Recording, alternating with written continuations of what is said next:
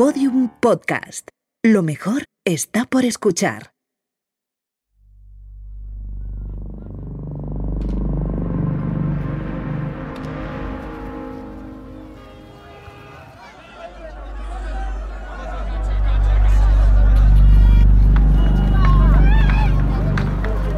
El 15 de agosto del 2021 los talibanes consiguieron volver a Kabul. Miles de personas se agolparon en el aeropuerto de la ciudad intentando escapar. Algunos se aferraron a las escaleras de los aviones y se negaron a bajar.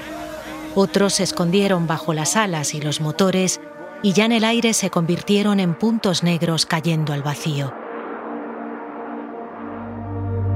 La pista de despegue fue durante días un campo de batalla. Hubo tiroteos, varios murieron, pero nada parecía poder frenarles. Sabían que pronto todo iba a cambiar de nuevo y solo atendían a una obsesión. Escapar. Hoy, en Gabinete de Curiosidades, Hogar, Dulce Hogar.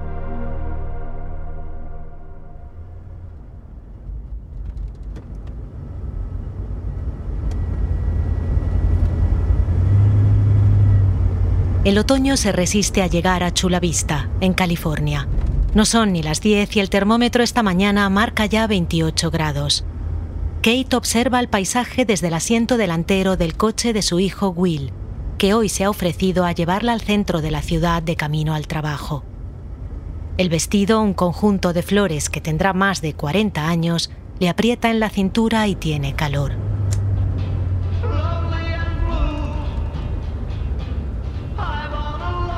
¿Cómo se llamaba este cantante, mamá? Ella no le hace mucho caso, está concentrada intentando recordar todas las cosas que quiere hacer hoy.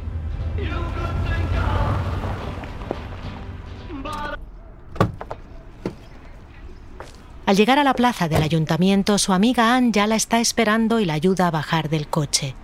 Es un gesto de simple cariño. Kate tiene 78 años, pero camina erguida y con agilidad como si tuviera 40. Will la saluda antes de irse. Volverá sobre las 5 cuando acabe en la oficina. Las amigas echan a andar por el pueblo agarradas del brazo. Es 1959. Esa semana Hawái se ha anexionado y en honor al nuevo estado la bandera hoy ondea en el ayuntamiento. Hablan de ello y del calor que hace. Van hacia el diners de Rosie. Cuando pasan el día juntas les gusta empezar con un buen desayuno. Al doblar la esquina, Kate abre el depósito de periódicos que hay en la acera y se lleva uno. Le gusta estar informada y le encanta hacer el crucigrama. Al llegar al diner se acomodan en uno de los bancos de Sky del local. Joe, el camarero, les atiende con su mejor sonrisa. Buenos días a mis señoras preferidas, lo de siempre, ¿verdad? Sí, dice Anne. Kate ojea el periódico. Eisenhower acaba de proponer una reforma laboral y la Unión Soviética va a lanzar una nueva sonda lunar. Mientras Anne pone en marcha el pequeño jukebox que hay en la mesa.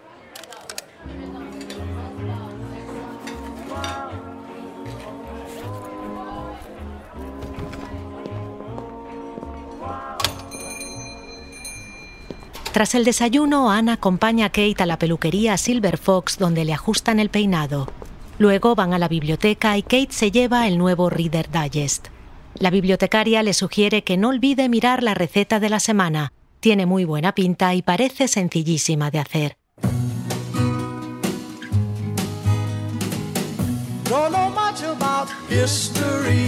Pasan por el kiosco y echan un vistazo a las revistas. Marilyn Monroe está en casi todas las portadas. Su nueva película, Los caballeros las prefieren rubias, está arrasando en taquilla. Si quieres podemos ir a verla al Piet Paia, le sugiere Anne. Está en sesión matinal. Antes del cine irán a los almacenes Joyce a probarse sombreros. Kate se fía de la opinión de Anne y se lleva uno verde que según le dice resalta el color de sus ojos. Después van a saludar a Helen, una amiga que trabaja en una oficina cercana. La encuentran ocupadísima mecanografiando una pila de cartas. Como siempre, ellas bromearán con que debería jubilarse y ella les dirá que si lo hace ese despacho se volverá un desastre. Las mujeres pasan un día de lo más agradable. Al anochecer, Will recoge a su madre enfrente de la gasolinera. Un espectacular Ford T-Bird está aparcado allí. ¡Qué maravilla de coche! suspira Will. ¿Has pasado un buen día, mamá? Sí, dice Kate. Ha sido genial. El coche se pone en marcha. Oye Siri, dice Will, llama a casa. Llamando a casa. ¿Quién es Siri? pregunta Kate.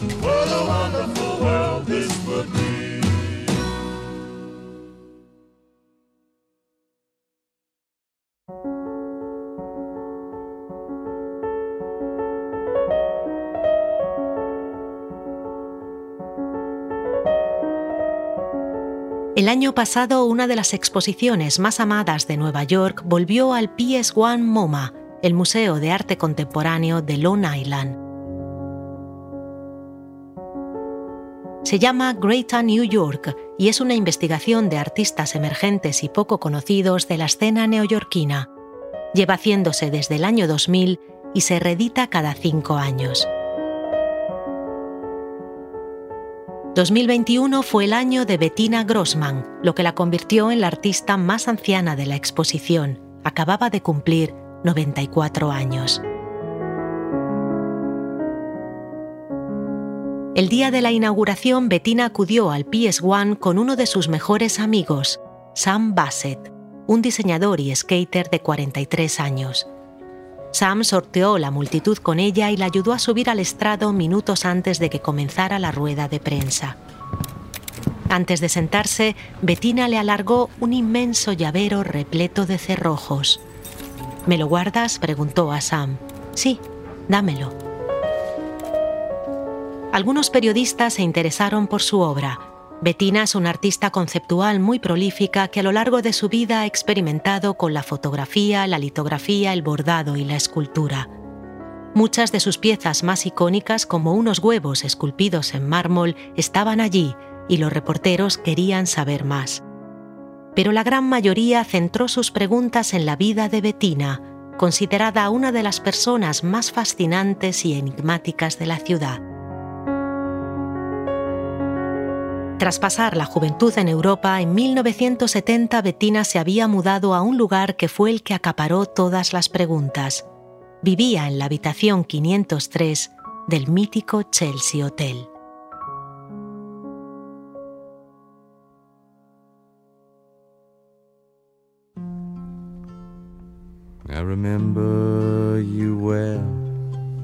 Chelsea Hotel.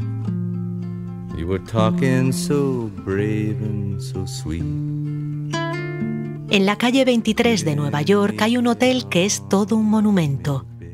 A lo largo de su historia estuvo lleno de inquilinos que residían allí a veces durante décadas. Hoy en día eso ya no está permitido y solo se aceptan estancias cortas, pero los que todavía vivían allí cuando la ley cambió se pudieron quedar.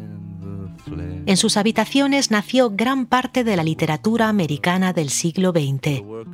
Mark Twain, Ginsberg, Corso, Tennessee Williams, Arthur Miller, Jack Kerouac, Thomas Wolfe y sí, también William Burroughs vivieron allí.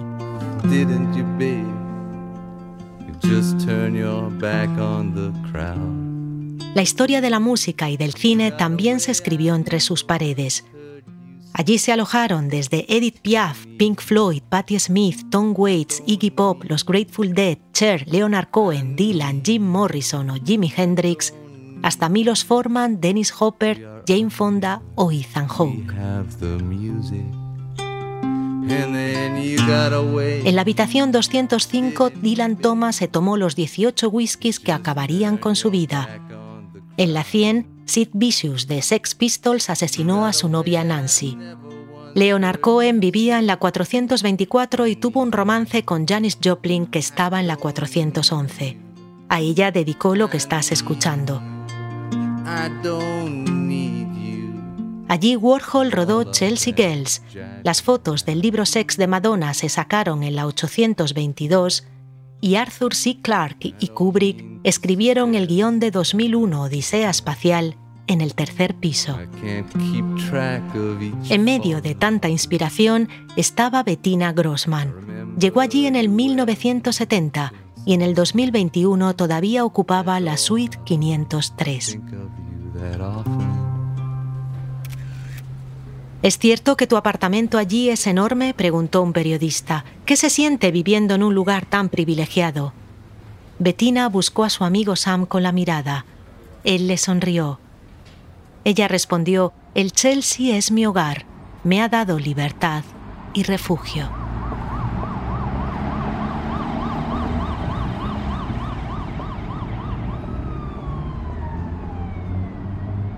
Tras el evento, Bettina y Sam se marcharon de nuevo rumbo a Manhattan.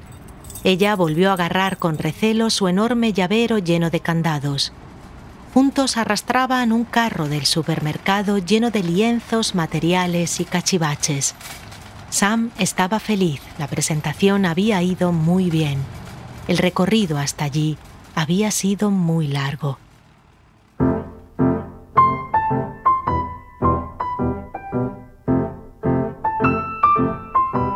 Sam se había mudado a la calle 23 en el 2008, con 30 años. Trabajaba esporádicamente como diseñador, pero el resto del tiempo lo pasaba patinando con su skate por el barrio o tomando el sol en su pequeña azotea. Pronto empezó a llamarle la atención el balcón que tenía enfrente. Pertenecía a una de las suites del Hotel Chelsea y estaba repleto de trastos.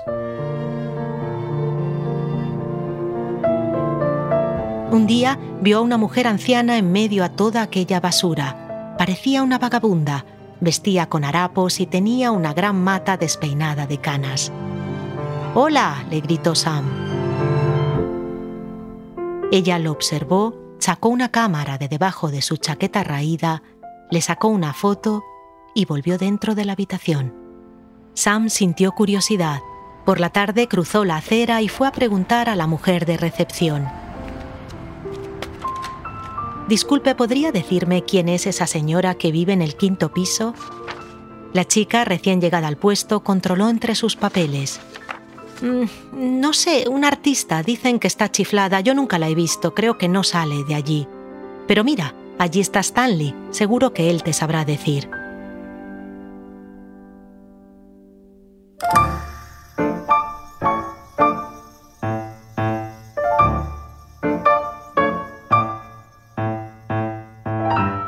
Stanley Bard había empezado trabajando de fontanero en el Chelsea para pagarse los estudios. Su padre, David, era uno de los dueños. Tras servir en Corea, Stanley volvió a trabajar al hotel y cuando su padre murió en 1964, se convirtió en el manager.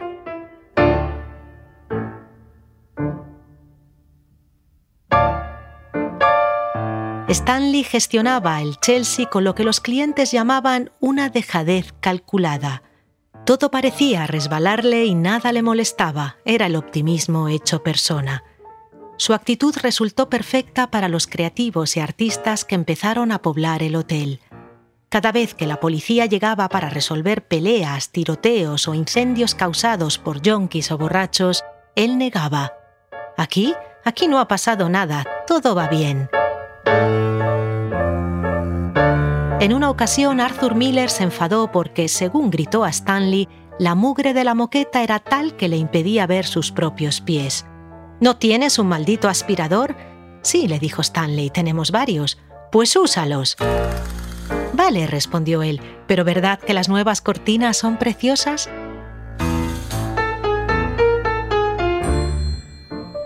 Patty Smith contaba que casi nadie pagaba el alquiler Stanley perdonaba todo a todos. Seguid creando, les decía, solo importa eso. Muchos lo definían entusiasta, escribió Miller sobre él. Yo creo que la palabra adecuada era anárquico.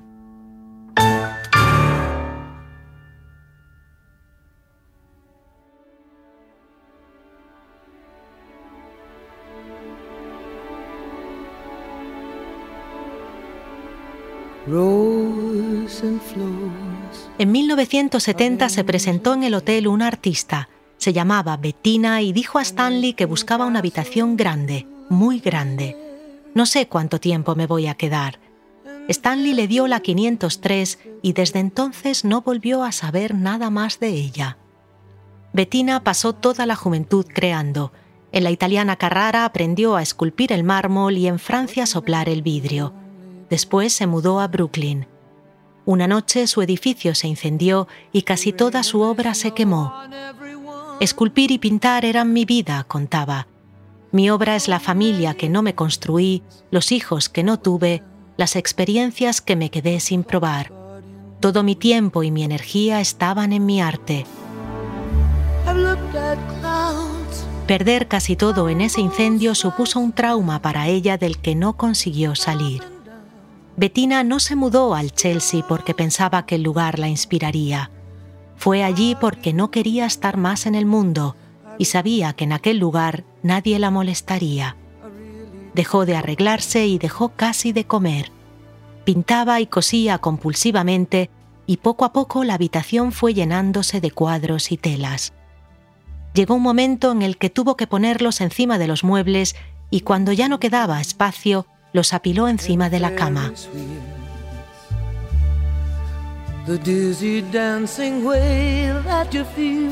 En el 2008, cuando Sam se mudó a la calle 23, Bettina llevaba más de 30 años durmiendo en una pequeña silla de camping plegable que había puesto en la entrada, barricada entre trastos y pinturas que se apilaban hasta el techo.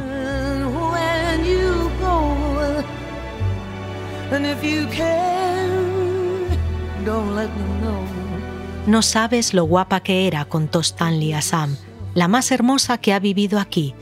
Ahora es un alma en pena. De vez en cuando sale a comprar material, lienzos o pinceles. Lleva un carro del supermercado que llena con todas las obras que consigue meter. Por si acaso, dice. Y cierra siempre la habitación con 60 candados. No se fía de nadie. ¿De dónde saca el dinero? preguntó Sam. ¿Estás de broma? Sus cuadros valen una fortuna. Andy Warhol le debe todo. Ella le enseñó a pintar y le presentó a su manager antes de volverse loca.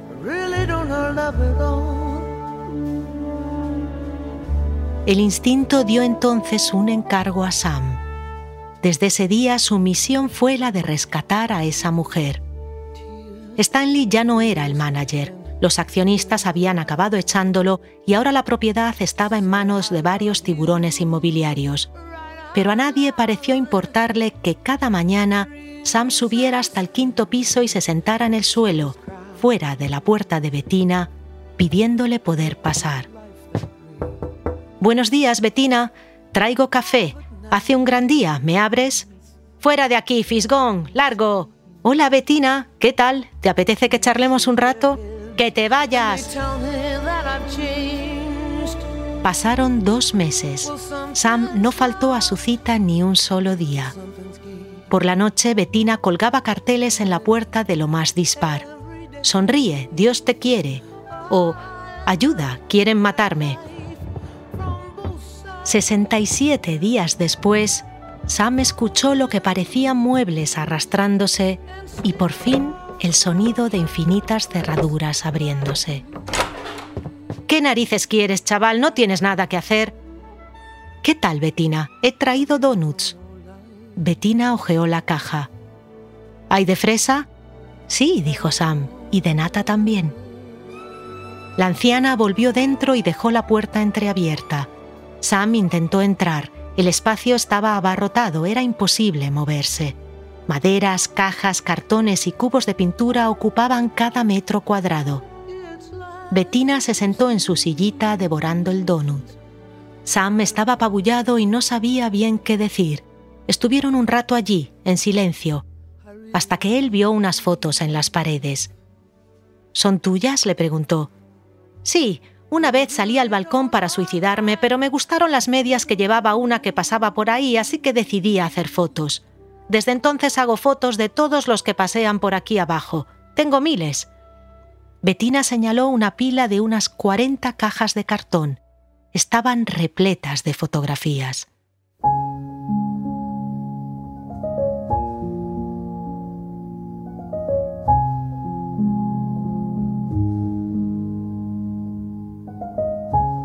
Los siguientes dos años Sam los dedicó a Bettina. Durante meses, poco a poco y con gran insistencia, tiró y tiró trastos y basura. Después montó baldas y estanterías y catalogó toda su obra. La convenció a salir, la ayudó a peinarse, le compró ropa. Ella a su vez le aconsejaba sobre su carrera, corregía sus diseños o cambiaba su perspectiva sobre cómo había enfocado un proyecto. Cuando Sam le contaba desventuras con alguna novia, ella le decía que se preparara para que le rompieran el corazón mil veces. No te queda nada. A tu edad yo todavía creía que iba a casarme con un director de cine que vivía aquí al lado, uno bajito y gafotas que luego hizo una película sobre un taxista. Algunos días al atardecer el joven skater de melena rubia conseguía sacar a pasear a la anciana. Salían a tomar el aire y ella arrastraba su carrito repleto de lienzos. Eran la pareja más extraña en aquel reino de extraños. Bettina, vestido nuevo y pintalabios puesto, sacaba fotos a todo y por fin de nuevo sonreía.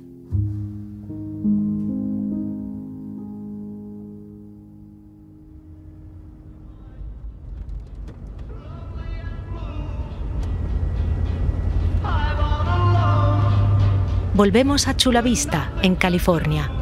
Mañana por la mañana y como todos los días, Will volverá a llevar a su madre al centro de Towns Square, donde la dejará en compañía de Anne hasta que salga de trabajar. Sabe que allí su madre estará bien, paseando en una pequeña, idílica ciudad que en realidad no existe. Kate tiene 78 años y sufre Alzheimer desde hace unos cuatro. Empezó poco a poco olvidando palabras y nombres, y hoy en día a veces no recuerda dónde está o quién es su hijo. Towns Square es un centro especializado para pacientes con demencia o Alzheimer. Se basa en la terapia de la reminiscencia que se apoya en el concepto de que las personas tienen las memorias más fuertes entre la edad de 10 y 30 años. Les cuesta recordar qué desayunaron esa mañana pero saben perfectamente con qué canción se enamoraron por primera vez.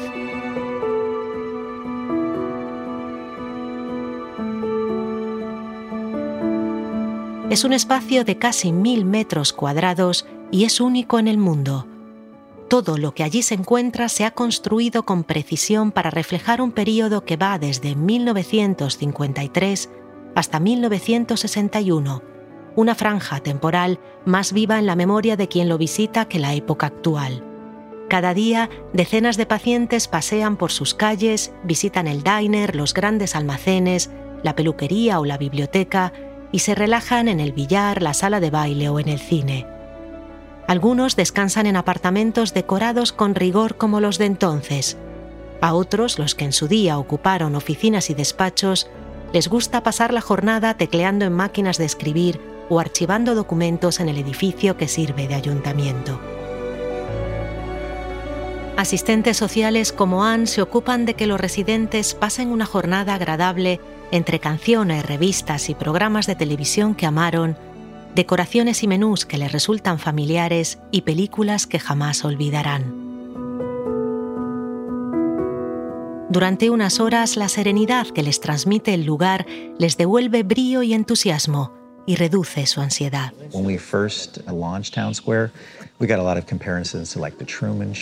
Cuando abrimos el centro, algunos nos compararon con el Truman Show, cuenta Scott, el director. Decían que queríamos engañar a estos ancianos, pero eso denota un desconocimiento de estas patologías. Lo que queremos es salirles al encuentro allí, en el tiempo y en la realidad donde viven y están cómodos. El futuro de estas personas empieza por su pasado Towns Square es un pasaje intermedio que sirve a las familias para aprender a lidiar con la separación y a delegar los cuidados. Will sabe que pronto tendrá que internar a su madre. Llegará un día en el que no podré cuidarla, pero hasta entonces saber que pasa la jornada en el mundo que le resulta más familiar es un consuelo. Ella disfruta y yo voy al trabajo sereno. Towns Square es, al menos para ella, el mejor hogar.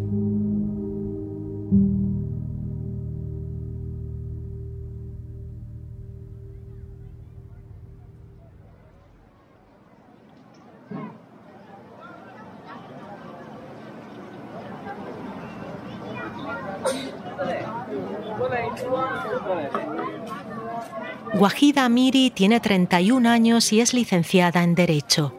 Desde hace tres años dirige una biblioteca en el centro de Kabul. En ese tiempo ha conseguido reunir 5.000 libros y alfabetizado a decenas de mujeres. Su sueño era expandir su proyecto a otras ciudades de Afganistán. Wahida adora Kabul. Le gusta pasear por sus mercados, leer en los jardines del cementerio cristiano y callejear por su barrio. Asegura que no hay una mezquita más hermosa en el mundo que la de Ciara Tesaki y le encantan los bolanis que cocinan en el restaurante que está en su calle.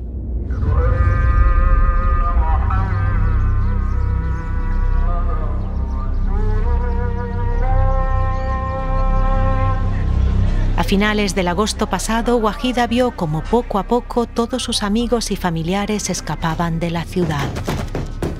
Su hermano, que era traductor, había conseguido escapar en el avión de la embajada francesa. Su madre y su tía juntaron casi todo lo que tenían en una furgoneta y se fueron al campo. Ven con nosotras, le rogaron. Los talibanes jamás te permitirán continuar en tu trabajo. Pero Wahida no quiere irse. Kabul es su hogar. Si todos nos vamos, ¿quién luchará para cambiar las cosas? se queja.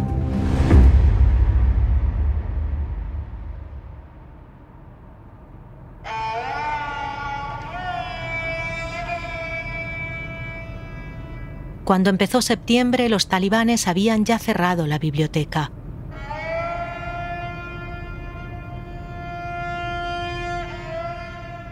Ahora Wahida pasa el día en su balcón.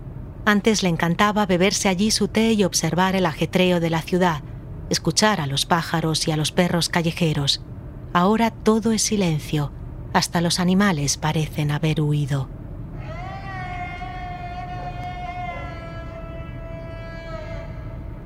Una tarde su teléfono suena. Es una amiga y voluntaria de la biblioteca. Protestemos, le anima. Llaman a más y el 4 de septiembre salen a la calle a manifestarse por sus derechos. Se llaman Movimiento Espontáneo de Mujeres Afganas Luchadoras. Llevan una gran pancarta en la que puede leerse No rompáis nuestros lápices, no queméis nuestros libros, no cerréis nuestras escuelas. La manifestación arranca en los grandes almacenes Forogash, las mujeres pretenden caminar desde allí hasta el Palacio Presidencial. Pero a los pocos metros un grupo de soldados talibanes las frenan. Uno de ellos arranca a Wahida el móvil que lleva en la mano. Otro intenta romper la pancarta y luego dispara al aire. Largo si no queréis ser azotadas. Las mujeres se dispersan. Wahida tropieza y un joven de mirada amable la ayuda. Al hacerlo le pasa con disimulo un panfleto.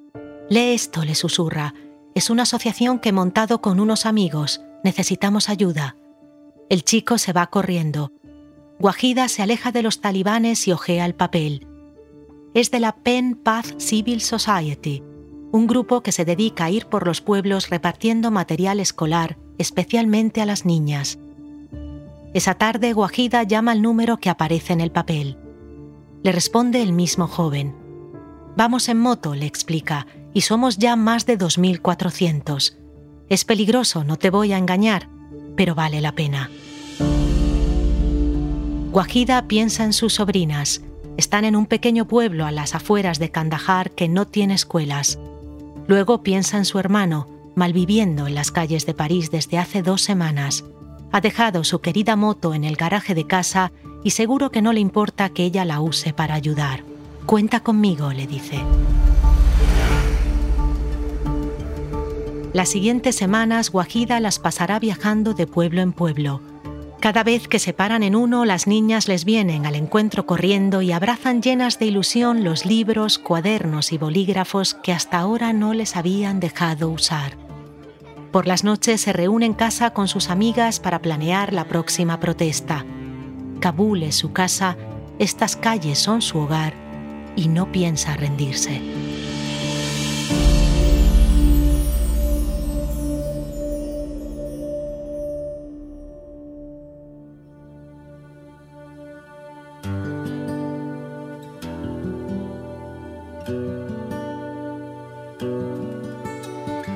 Cierra los ojos y piensa en tu hogar ¿De qué está hecho?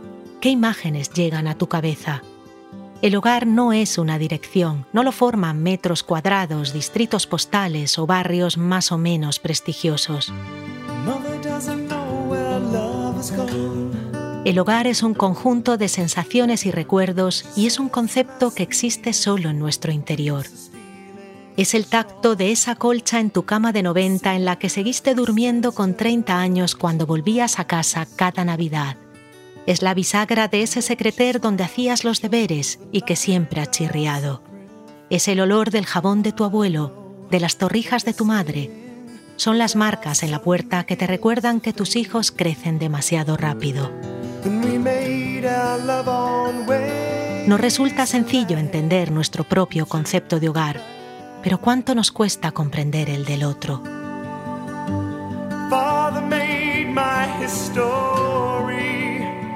Algunos hogares los idealizamos porque tienen una historia más grande que su realidad. Cada día decenas de turistas se llevan una decepción cuando van al Chelsea Hotel y ven que lejos de ser un paraíso lleno de glamour, sus habitaciones están decoradas con grietas, manchones y cucarachas. Pero ha sido y sigue siendo el refugio de muchos a los que no les importó vivir entre goteras si aquello significaba libertad. Otros lugares nos cuesta asociarlos al concepto de hogar porque vemos solo su estructura y no el calor que consiguen crear.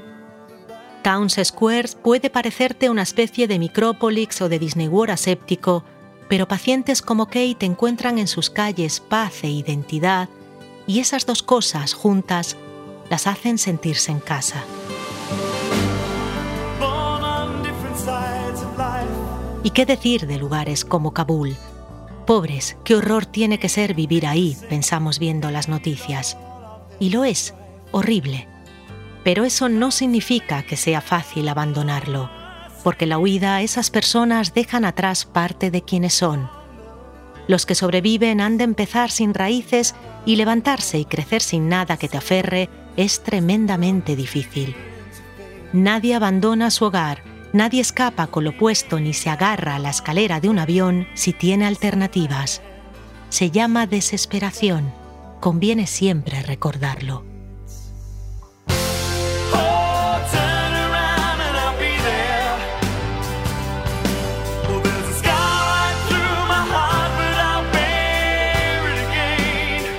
La memoria es ficción, dijo Keith Richards una vez. Cada uno construye sus recuerdos en el escenario que el destino le dio, donde unos ven molinos, otros ven gigantes. Lo único que importa es tener un lugar que llamar hogar, sea como sea.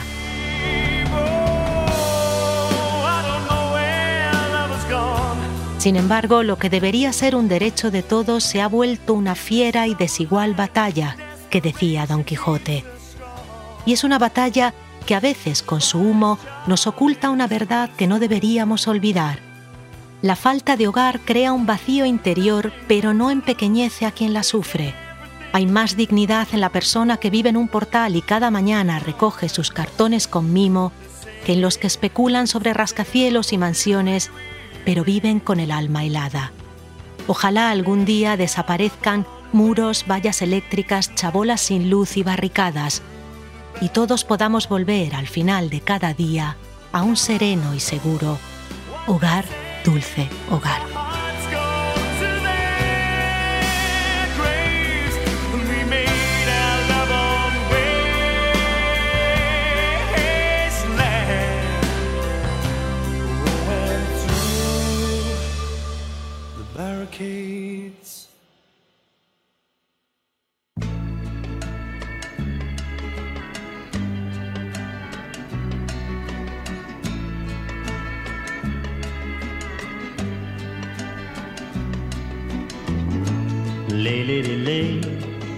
Towns Square sigue recibiendo cada día decenas de pacientes y este año planea abrir filiales en otras 15 ciudades.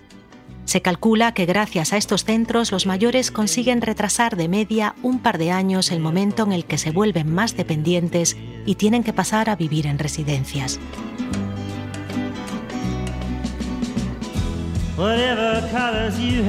En el 2016, Aira Drakier, dueño de la cadena de hoteles BD, compró el Chelsea e inició una larga batalla con sus residentes a los que pretende echar para renovarlo. Todos se resisten y conviven con las obras de remodelación desde entonces. Una parte del hotel reabrió a finales del año pasado.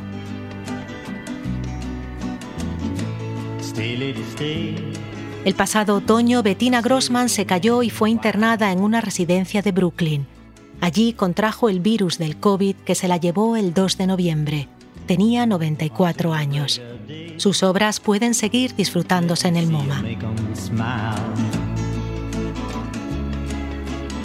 A pesar de haber prometido que no lo harían, los talibanes han prohibido que las niñas estudien más allá de la primaria. Guajida y sus amigas siguen protestando delante de las escuelas cada semana.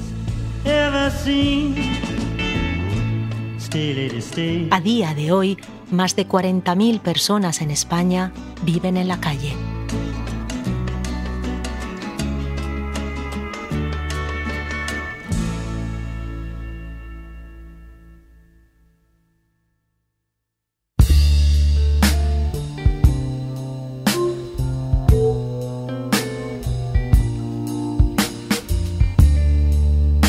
Gabinete de Curiosidades es una producción de Podium Podcast. El diseño sonoro es de Andreu Quesada, la dirección creativa de nuestra página es de Olivia López y Jorge López, la edición es de Ana Rivera, la producción ejecutiva es de Lourdes Moreno y al frente de Prisa Audio está María Jesús Espinosa de los Monteros. Soy Nuria Pérez. Recuerda que en gabinetepodcast.com tienes un montón de material extra sobre el episodio.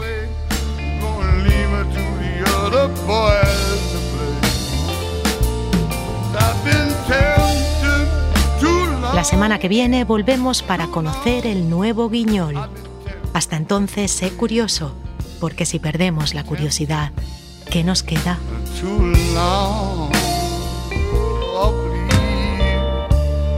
if